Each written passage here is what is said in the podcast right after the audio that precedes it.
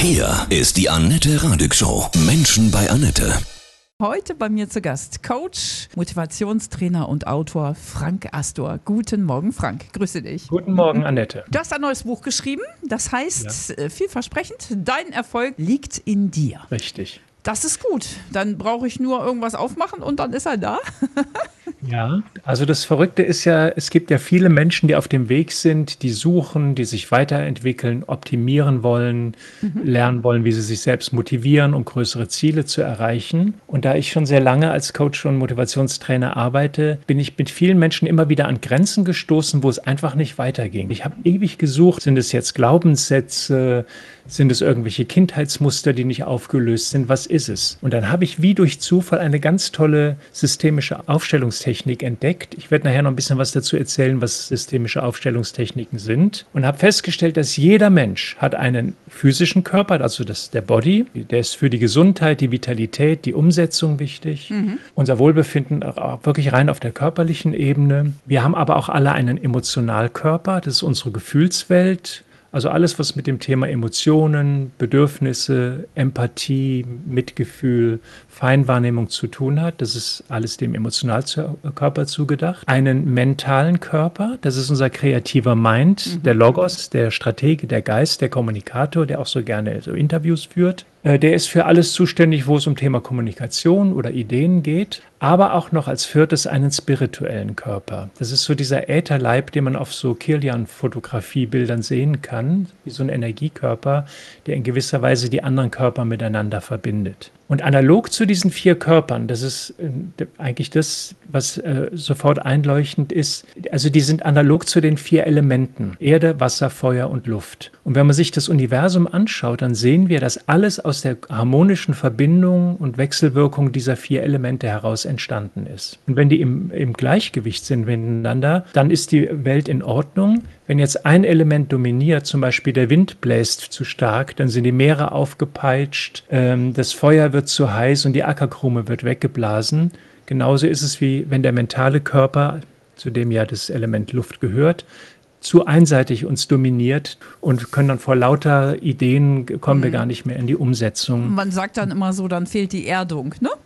Richtig. Mhm, genau. Entweder die Erdung oder mhm. die Empathie. Ja, genau. Also ich mhm. habe mal ein Stück gemacht über Digitalisierung und da haben wir uns auch in den Rausch dieser neuen Entwicklungen irgendwo verloren und merkten, wir erreichen die Leute auf der Bühne nicht wirklich. Und dann haben wir eine Vier-Körper-Aufstellung gemacht zu diesem Stück und dann haben wir wirklich herausgefunden, da fehlt vollkommen die Emotion, das Empathische, mhm. dieses berührende Moment, die Langsamkeit auch, die, die Dinge verarbeiten möchte.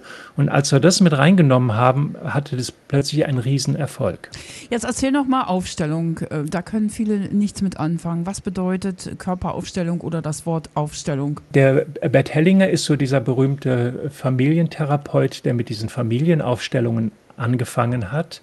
Das ist quasi eine Raumskulptur der Familienmitglieder, Vater, Mutter, Tochter, Sohn.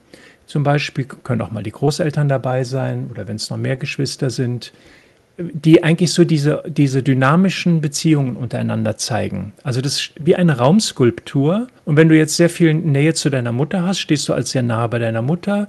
Wenn der Vater nie präsent oder anwesend war, dann kann es sein, dass der irgendwo ein bisschen abgewandt ist oder sich auch gar nicht zu den anderen äh, hinschaut. Einer kann vielleicht irgendwie völlig kraftlos sein, weil er immer krank ist und liegt so halb auf dem Boden. Und an dieser Aufstellung sieht man dann, was da dynamisch an Beziehungen in dieser Familie los ist. Und es gibt immer eine Anfangsaufstellung, die eher so das problematische Bild zeigt, also wie es sich entwickelt hat, bevor man anfing, das zu optimieren. Und die Arbeit als Aufsteller ist dann, das Ganze in ein Lösungsbild hinein zu begleiten oder zu entwickeln, in dem jeder in einer guten Ordnung am richtigen Platz mhm. steht, alle zugewandt sind, die hierarchische Ordnung wiederhergestellt ist und letztendlich die Liebe und der Kontakt untereinander wieder fließen kann. Also es ist auch, ich sehe dann auch natürlich bewusst, wo ich immer die ganze Zeit stand, ne, in so einer genau. Familie, ne? Das ist, wird einem dann so richtig auch mal klar. Genau, mhm. so ist es. Wie ist das jetzt und mit deiner vier Körperaufstellung in deinem Buch? Dein Erfolg liegt in dir? Da ist es so, also wir haben diese vier Körper und die kann man eigentlich äh, genauso in den Raum hineinstellen mit Kissen mit Figuren, mhm. aber auch mit anderen Vertretern für diese einzelnen Teile. Und es, auch da ist es so, wenn jemand zum ersten Mal diese vier Körperaufstellung macht, und meistens kommen natürlich Leute zu mir in die Praxis, die ein Problem haben, dann sehe ich schon an der Aufstellung der Körper, ein Teil ist im Nebenraum, einer liegt auf dem Boden, einer ist abgewandt, hat die Augen zu, ist also nur mit sich beschäftigt und ein letzter Teil, und es ist bei jedem ein anderer, muss so irgendwie alleine den Verkehr regeln und ist völlig überfordert, mhm. weil er natürlich nicht alleine das Ganze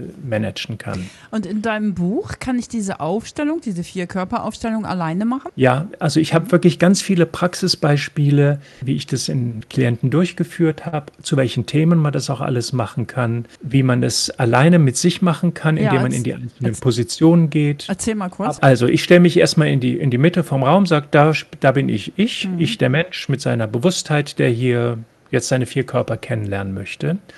Dann überlege ich, ich fange mit dem physischen Körper an, also dem Körperbewusstsein, und gehe jetzt auf einen Platz im Raum so zu, so weit oder so nah, wie ich glaube oder fühle, dass sich dieser Körper zu mir verhält. In dem Moment, wo ich das mache, übernimmt man meistens selber so diese Wahrnehmungswelt oder Empfindungswelt dieses Teils, in dem Fall der physische Körper. Und er drückt ziemlich genau aus, was man selbst für ein Verhältnis zu ihm hat. Das Erste, was man durch dieses Buch lernt, ist, dass es einfach diese vier unterschiedlichen Körper gibt und dass wir alles in unserem Leben einem dieser vier Körper zuordnen können. Wichtig ist, dass wir mit all diesen vier Körpern in guten Kontakt sind, dass die bei uns sind, dass sie die Augen offen haben, sich mit uns unterhalten und sagen, was sie von uns brauchen. Das beste Bild ist eigentlich, wir haben eine Kutsche, wir sind der Kutscher und wenn diese vier Körper, sprich die vier Pferde, gut gepflegt sind, gut im Futter sind, richtig eingeschirrt, wissen, wohin die Reise geht, alle in dieselbe Richtung ziehen, dann wird es eine sehr entspannte, coole Reise,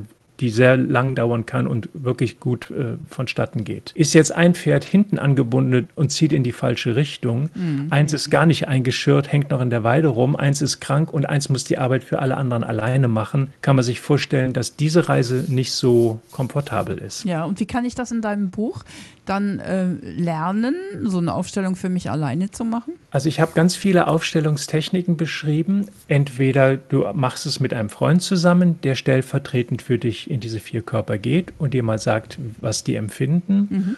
Du kannst selber in die Positionen reingehen dann, und dann so Platzhalter machen in Form von Kissen, auf die du dann immer wieder gehst, die dann, wo jedes Kissen für einen dieser Körper steht. Du kannst es mit Spielfiguren machen, Du hast fünf Figuren, eine steht für dich und die vier anderen mhm. für diese vier verschiedenen Körper. Und die stellst du so nah, so weit du das Gefühl hast, dass sie zu dir stehen und fühlst dich so ein bisschen in sie rein und fängst dann aus ihrer Sicht an zu sprechen, wie es ihnen geht und was sie sich von dir wünschen, was sie brauchen, um optimal für dich zu funktionieren. Mhm. Welches Element ist ähm, von den meisten Menschen am vernachlässigsten? Kann man das so sagen? Oder ist es total unterschiedlich von Menschen? Es ist sehr unterschiedlich, aber ich würde mal sagen, die meisten haben Angst vor ihrem spirituellen Körper, mhm. weil der ist nicht so richtig greifbar.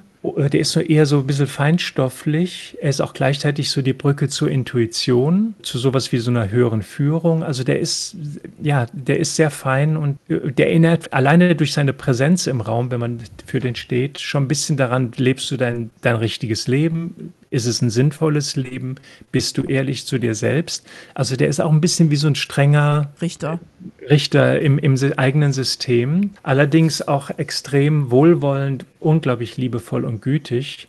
Und wenn man zu dem Kontakt aufnimmt, dann kann einem eigentlich nichts mehr passieren, gerade wenn man Entscheidungen treffen muss und sich an den Teil wendet, der hm. liegt immer richtig. Mein Eindruck ist, dass diese Spiritualität war ja früher ja. noch ein extremes Schimpfwort. Jetzt mhm. wird das schon ein bisschen normaler, ja. Also das, ja. das Thema ist überall präsent. Ist natürlich einerseits durch die Kirchen so ein bisschen in Verruf geraten, mhm. weil eben da doch sehr viel Macht und sehr viel Althergebrachtes gepflegt wurde. Und im Gegenzug dazu natürlich von der ganzen Esoterik so ein bisschen in Verruf geraten, weil es alles sehr rosarot ist und sehr undifferenziert. Aber ich sage, jeder Mensch hat eine Form von Spiritualität. J jeder glaubt an irgendwas.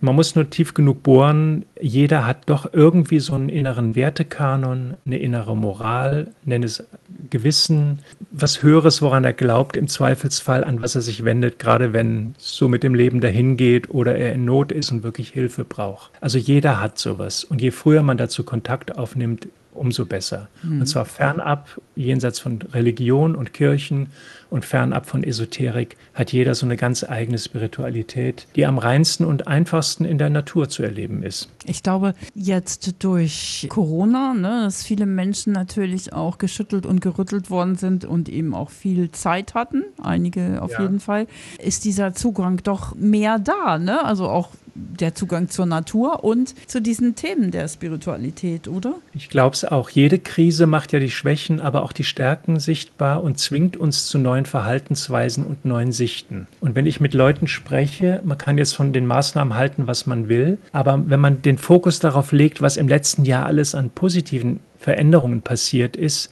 dann haben sehr viele Menschen sehr viel zu berichten zu dem Thema und sagen, wow, es sind ganz, ganz neue Dinge plötzlich möglich geworden, die vorher undenkbar waren.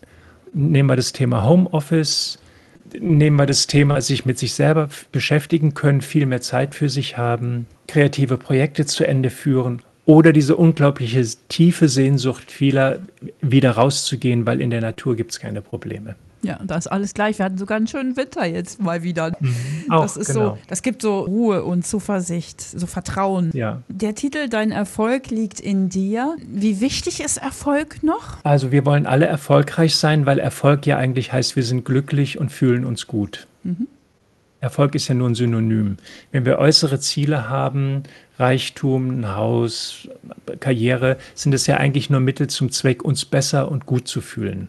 Insofern Erfolg ist eigentlich nur ein Synonym für Glück, für Wohlbefinden. Und natürlich können wir es nur in uns finden, weil erstens wissen nur wir, was uns glücklich macht. Und zweitens, es heißt ja immer, wir sind alle auch Schöpfer. So wie Gott oder wer auch immer das hier Ganze geschaffen hat, aus diesen vier Elementen ein ganzes Universum kreiert hat, so haben wir als Menschen die Möglichkeit, mit diesen vier Körpern unser Universum zu kreieren, unsere Welt zu gestalten und schöpferisch tätig zu sein und erfolgreich zu sein. Ich glaube, dieses Thema Erfolg muss auch irgendwie neu bewertet werden, weil es ist nicht nur, viele denken immer, Erfolg ist dies nur materielle. Es nee, ist eben, wie du nee, sagst, nee, das Glück. Immer, ne? hm. Es sind immer die vier Aspekte. Ja. Und der, der physische Körper, für den steht das Materielle. Hm. Für den mentalen steht aber dann schon wieder Anerkennung oder kreativ sein können und in Kontakt sein können mit der Welt. Für den emotionalen Erfolg steht eher, sich wohlzufühlen mit dem, was man tut und das Richtige zu tun hm. und es zu genießen. Erfolge auch feiern zu können. Ja, die Berufung zu, zu, leben. Genau. Was war bei dir so im Ungleichgewicht, wo du mal gemerkt hast, Frank, oh, da ist aber auch irgendwas, äh, da ist das Pferd hinten dran.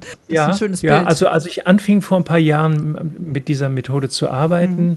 da war immer ganz klar der mentale Körper total dominant mhm. und hat mich von einem Projekt und von einer Idee zur nächsten geschoben und gescheucht und ich kam nie zur Ruhe und hatte immer das Gefühl, es reicht nicht, es reicht nicht, es reicht nicht. Mhm. Aber wenn ich dann zurück zurückschaute und dann sah, was ich da alles an Haufen produziert hatte und an kreativen Projekten und an Erfolgen. Aber ich kam nie zur Ruhe, weil ich immer getrieben und gehetzt war. Dadurch, dass ich die anderen Körper mehr wahrgenommen habe, hat sich das wirklich sehr, sehr schön ausgeglichen. Und ich fühle jetzt ein etwas beschaulicheres, bescheideneres Leben, aber wesentlich angenehmer für mich, für andere.